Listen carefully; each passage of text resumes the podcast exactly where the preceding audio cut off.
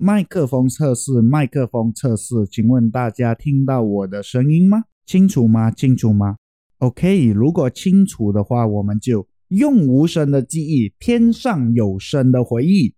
大家好，欢迎来到无声卡带二点零的旅巴现场。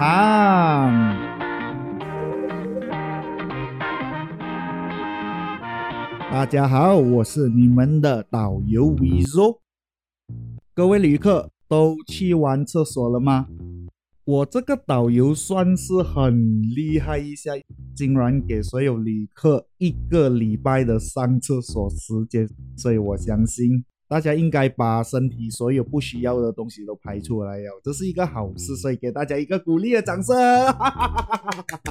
不过这边也是跟大家再次抱歉，还以为主播所准备的行程可以在一集里面挤到完进来，可是发现到自己心有余而力不足，所以没有办法，就把它在临时的时候分成两集。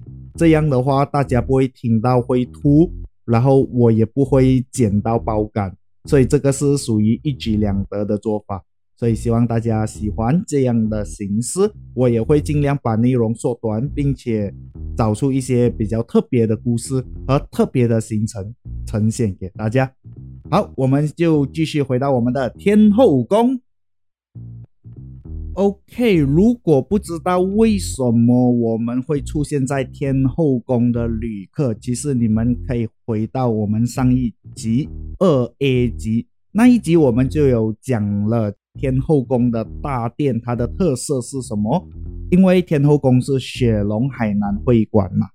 关于海南人的一些小故事，我在那一集已经有跟大家讲了。如果有兴趣，大家可以先跳车上回上一集的那辆车，你们就可以听到更多关于天后宫的故事。而今天我们就会深入更多关于天后宫的一些小故事。好，我们已经到了中华药铺，是不是很凉快？整个秘境花园的感觉。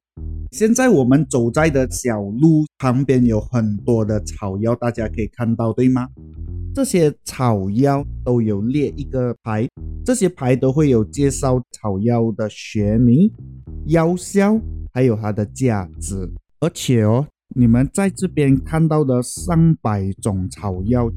全部都是由这个马来西亚草药界教学领域摇篮手林天明医师，还有许明福医师带他们的学生去到马来西亚原住民区，还有热带雨林去采集这些草药。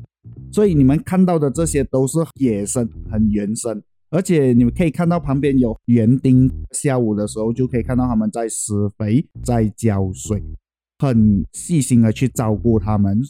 你们看的时候，不要手去摸它，不要去碰它。王先生，我看到你把那个草药放进口袋了，把它拿出来，不要破坏植物，谢谢。还有这边早期是有养很多的灵龟，尤其这些灵龟都是有上百年的历史。我发现到好像庙都很喜欢养灵龟，在庙里面养的灵龟，感觉到都可以活到很久，而且是很多的。可是这一次，我之前有去考察，就有发现到，诶，为什么那些灵龟不见了？也是有问工作人员，他们也不知道去到哪里。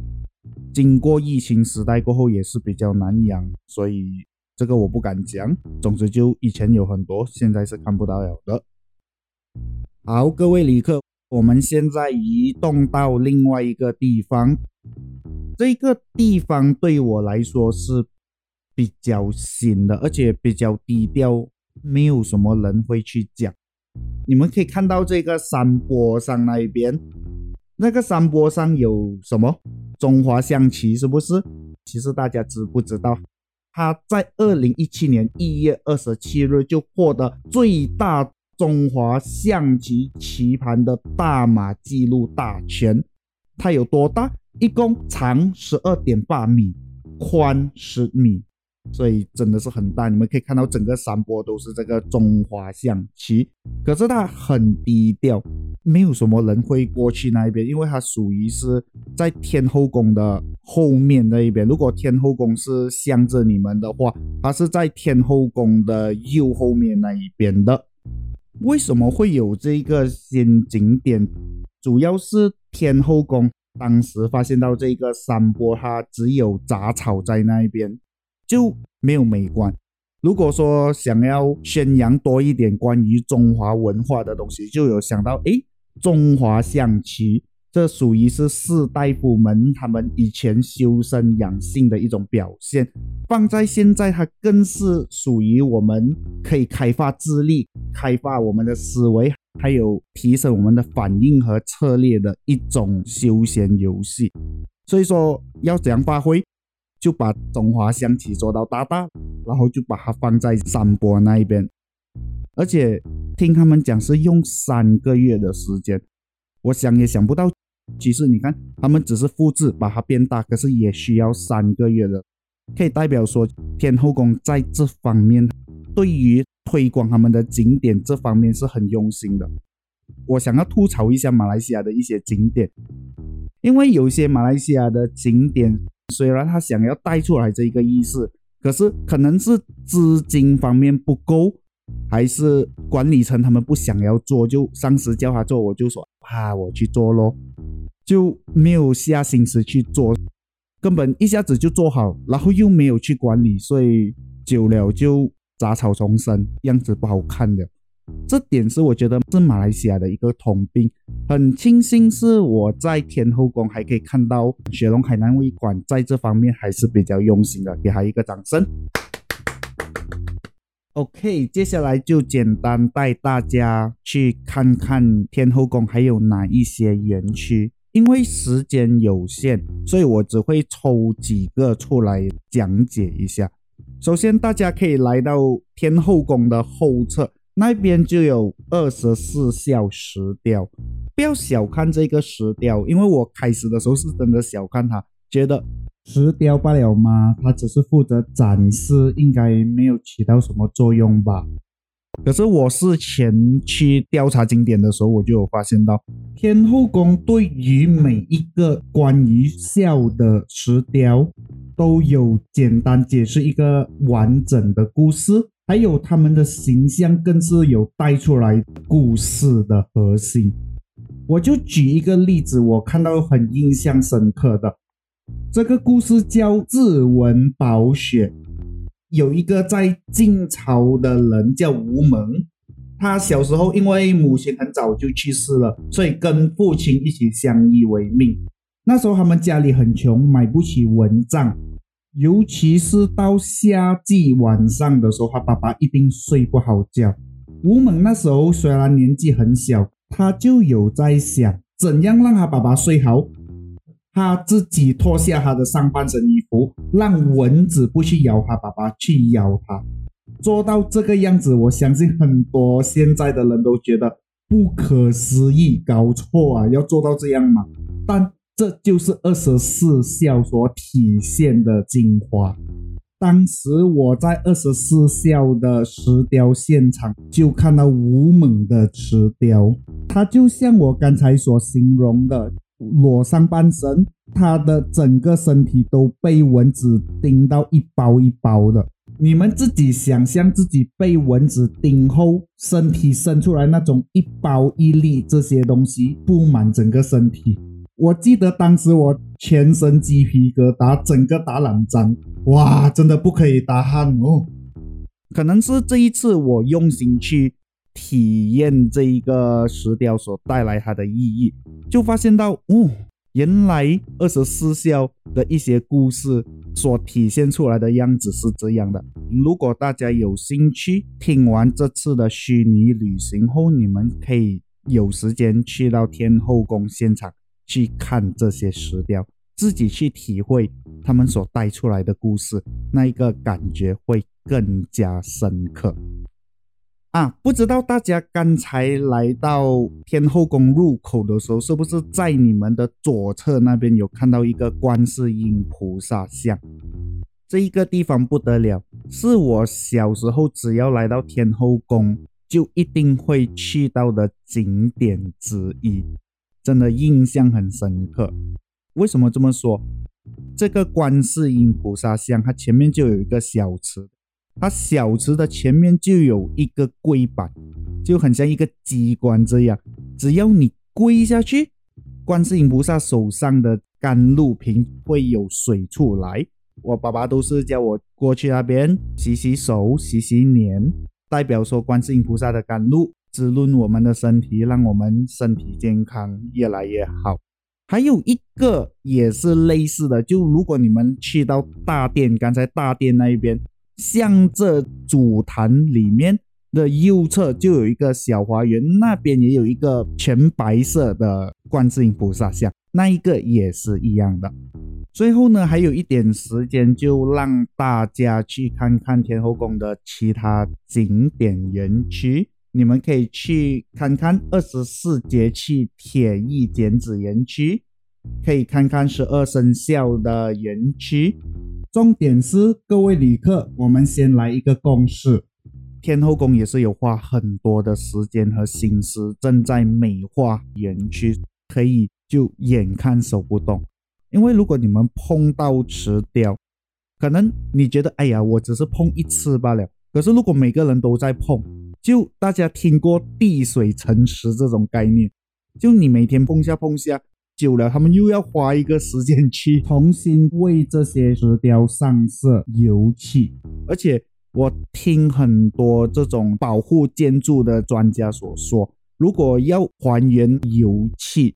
需要花很多的手工和心思才可以把它还原，是非常困难的。虽然这一个不是古建筑，它只是普通的园区景点的石雕，不过它的概念也是一样，重新游个去，它就没有它以前的样子了。所以请大家好好照顾它哦。所以呢，大家对它的最大的尊重就是。趁这个时候拍一些美美的照片，然后把这些照片做成早安图，送给你们的子孙，他们一定很开心的。不要问我怎样知道，我就是知道。大家可以试下，很有效的。好，大家都参观完了，对吗？就大家可以开始上回我们的旅吧了。诶，我们的王先生在哪里呢？为什么我这样久还没有看到那王先生？啊，他在婚姻注册局，他不是有跟他老婆一起来？怎么他去婚姻注册局了？哦，我好像知道什么事了。没关系，我叫他回来。来，我们上车先，什么都不要理，不要八卦，不要八卦。来，好，各位旅客都上车了吗？如果上车了，大家先喝一口水。最近天气有一点热，是的，今天是二十四节气中的大暑。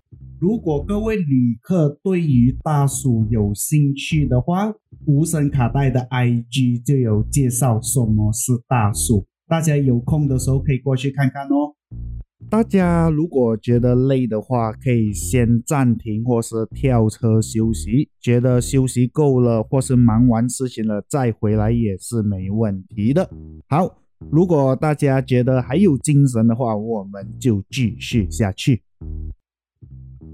刚才来到大殿的时候，有没有发现到这一次的灯笼是黄色的？然后有一些旅客就有问我说。咦，我以前来的时候，我看到是红色的，可是为什么这一次是黄色呢？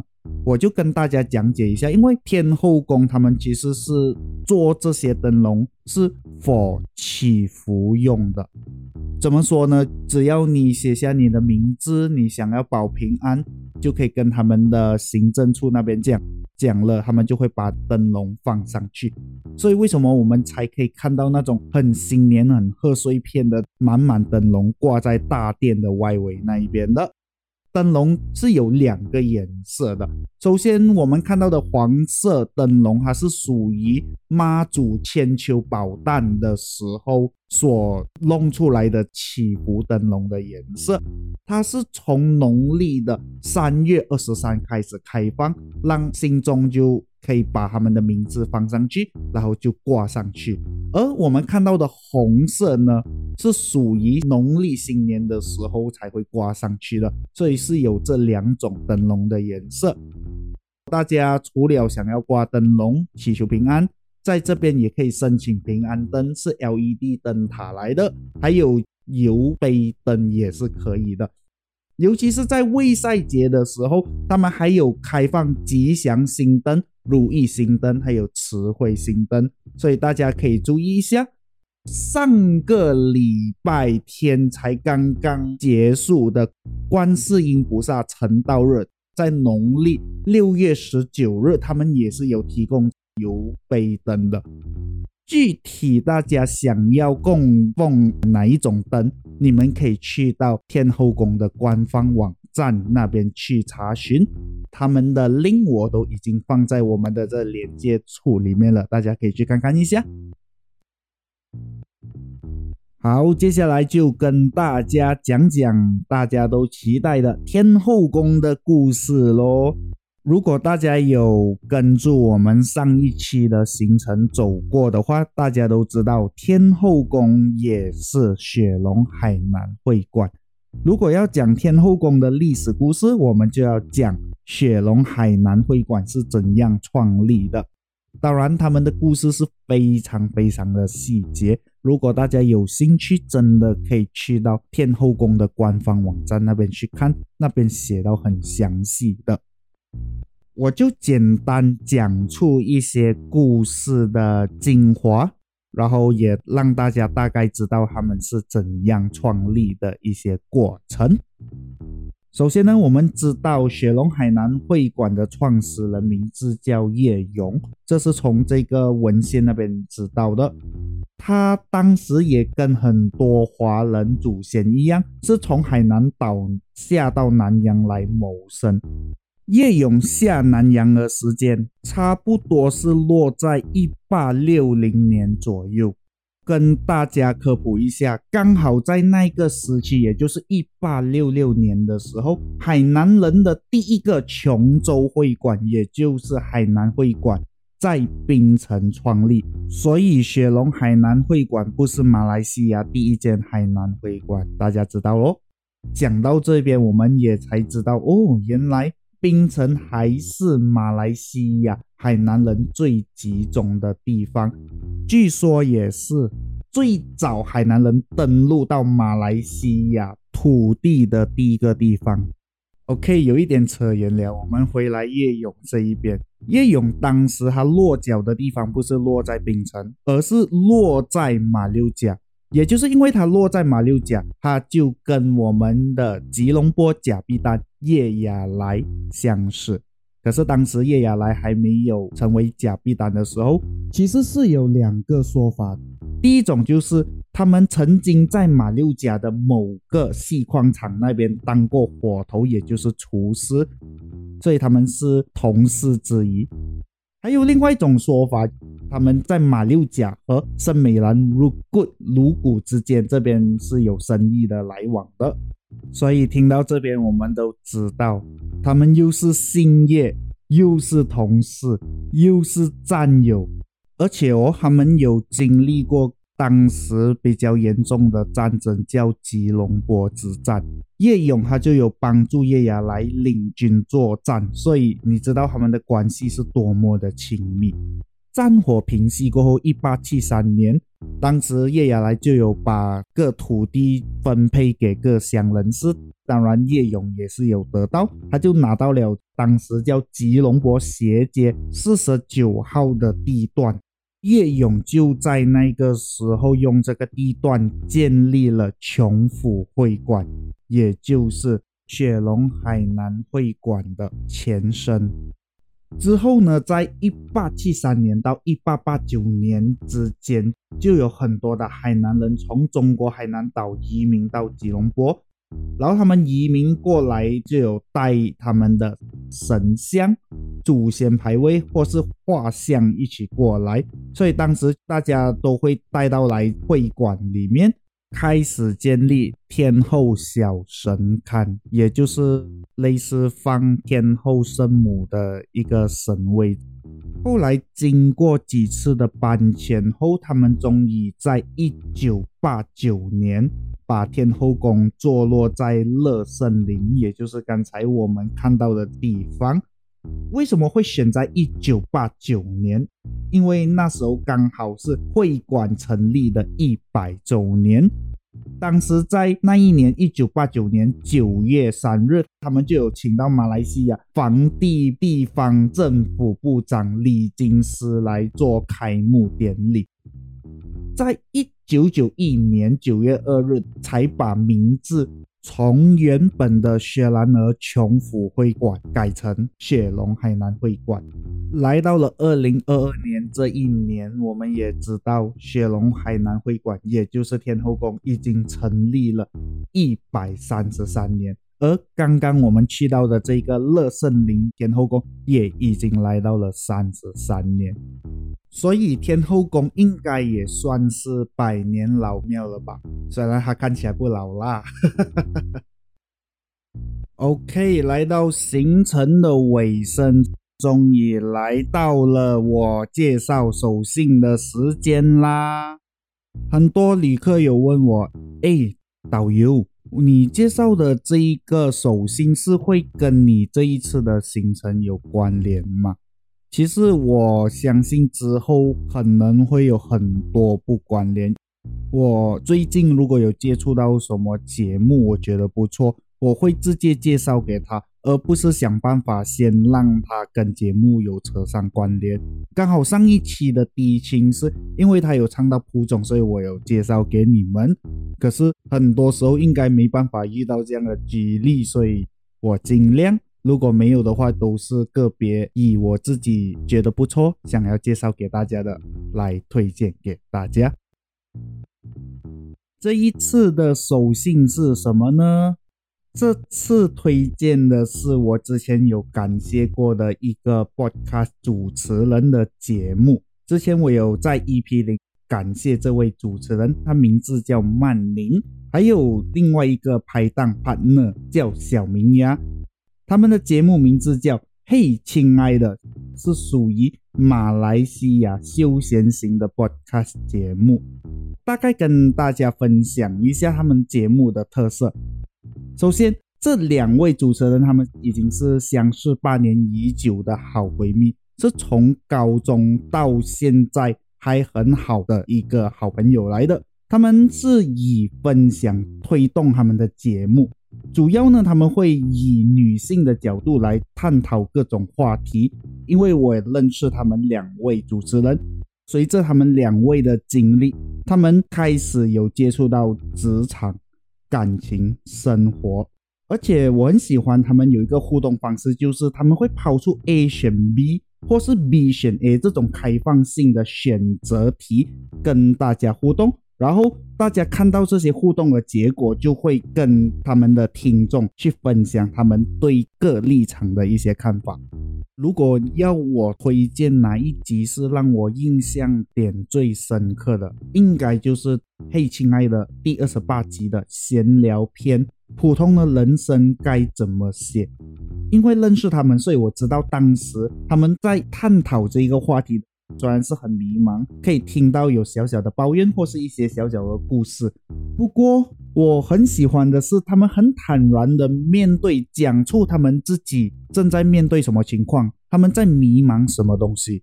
Instead of 好像我在其他的节目，我听着主持人在讲一些他们可能还没有做到的道理，可是我在这边我可以感受到这两位小女孩正在面对他们的。人生提出的一些看法和问题，最重要是最后他们有给出解决方案。诶，这个我就觉得不错了，因为很多人讲完讲完抱怨完就不了了之了。可是我还可以看到他们有继续想要提出目前他们可以做的东西，然后继续走下去。单从第二十八集来讲，我就觉得哦，他们的想法。而且他们聊的东西是可以很深入的。如果大家喜欢听一些深入的关于心灵层面最真实的，非常推荐大家可以去听。嘿，亲爱的，他们也已经播完了第三集，他们一共出到了第三个 season。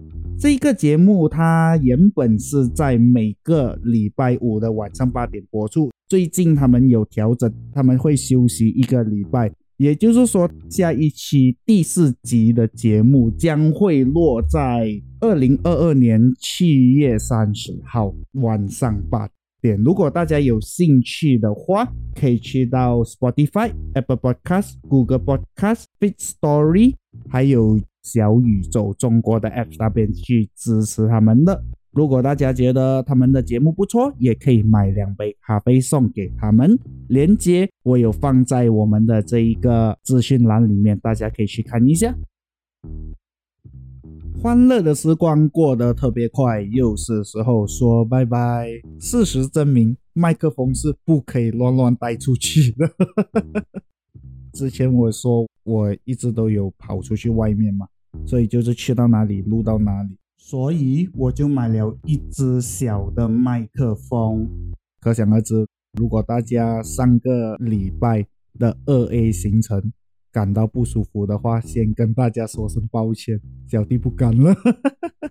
不过这也是尝试，我也感恩有这个尝试，我才知道哦，原来这个方法是不可行的。虽然大家有给出我一些回馈、一些建议。有些东西有时要撞破南墙，你才知道什么叫痛。一点一点的学习，一点一点的进步。大家也可以看到，我这一次所呈现的行程也比之前好很多了。这也是我必须要我自己跟自己讲的。虽然大家都会有很好的回馈、很好的建议，不过很多时候我发现到。as a 导游，我需要的是跟自己说：“你可以的，你已经比以前更棒了。”这样的话，我才有更多的动力继续把我的节目做下去，然后提供更好的行程给各位旅客的。不管怎样，你们的回馈我会照听。不过很多东西如果还是照旧的话，你们不要骂我，我也是还在找方法。真的撞破南墙了，我自然而然会知道我会做什么的。最后呢，还是要跟大家说声谢谢，谢谢你们陪伴导游走到行程的这一边，给自己一个鼓励的掌声。希望大家喜欢这样一个行程。当然，我也有收到一些反馈说：“哎，导游，我想要听回你外公的访谈哦。”你外公的故事很精彩，我很想再继续听。放心，我导游已经有开始策划这些访谈系列，将在未来跟大家一起见面，大家可以期待期待一下。当然了，如果大家想要回馈，你们的回馈就是无声卡带最大的动力。你们可以去到我们的网页那一边，有个 Google Form，点击进去。把你们想要传达的东西都可以放在那边，你们的回馈就是我们最大的动力。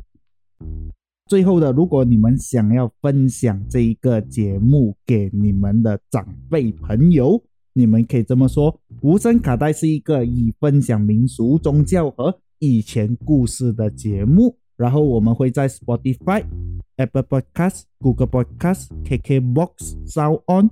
YouTube 上面播出，当然导游会在每个拜六的中午十二点尽量播出。